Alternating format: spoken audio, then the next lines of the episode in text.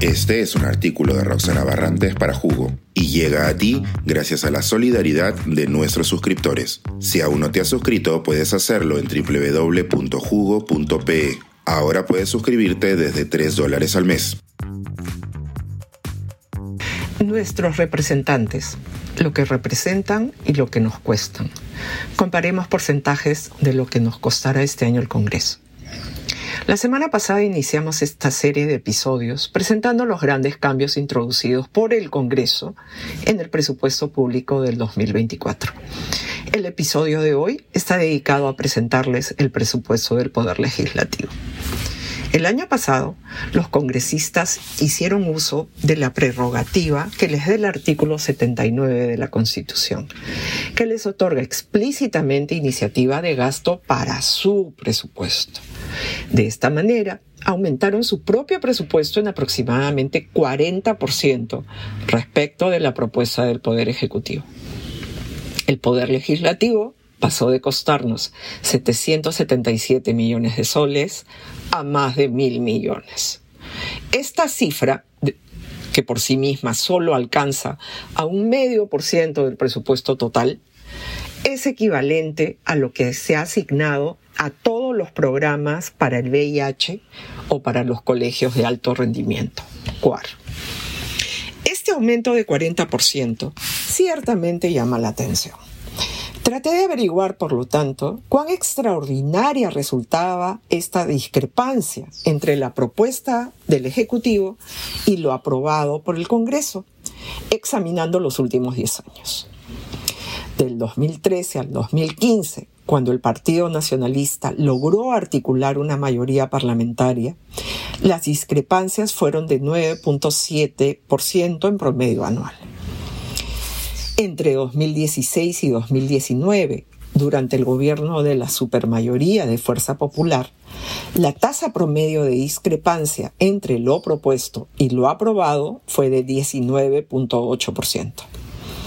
Entre el 2020 y 2021, la pandemia moderó al Congreso y no hicieron cambios a la cifra propuesta por el Ejecutivo.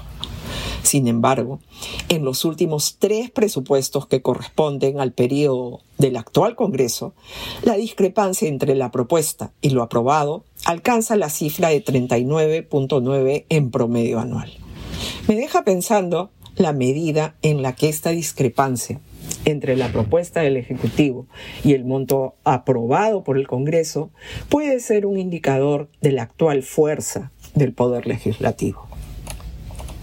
En términos proporcionales, los congresistas han logrado que el presupuesto del Congreso exhiba aumentos increíbles en varios rubros. Casi cuatro veces más en planeamiento y presupuesto. El doble en acciones de control y auditoría. Y el doble en infraestructura.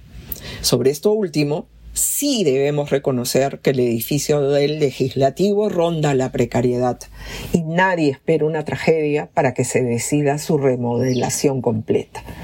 Sin embargo, en un entorno de recesión y de expectativas de reducción de ingresos fiscales para el siguiente año, duplicar el presupuesto de infraestructura podría sonar fatuo.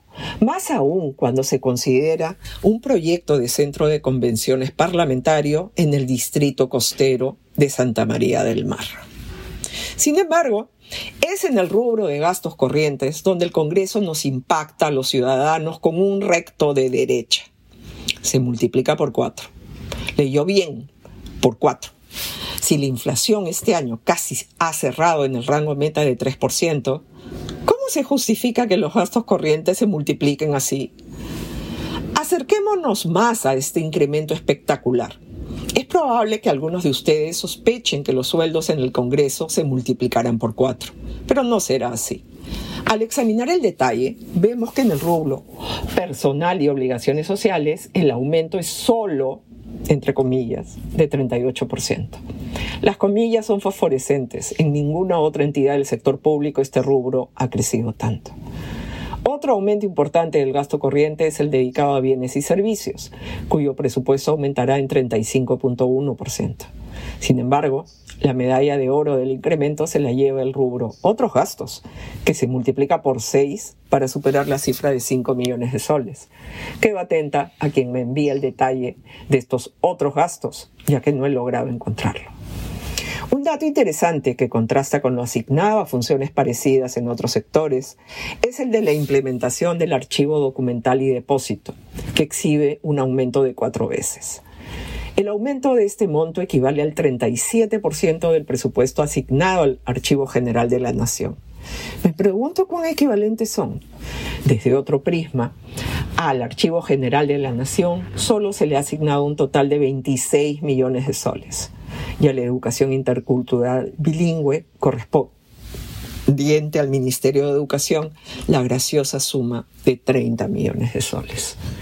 Es verdad que la democracia cuesta, pero a la luz de estos aumentos que parecen caprichosos, me pregunto cuánto podría mejorar este gasto si se nos ocurriera traspasarlo a un programa de presupuesto por resultados. Suscríbete a Jugo y espía en vivo cómo se tramó este artículo. Nuestros suscriptores pueden entrar por Zoom a nuestras nutritivas y divertidas reuniones editoriales. Suscríbete en www.jugo.pe.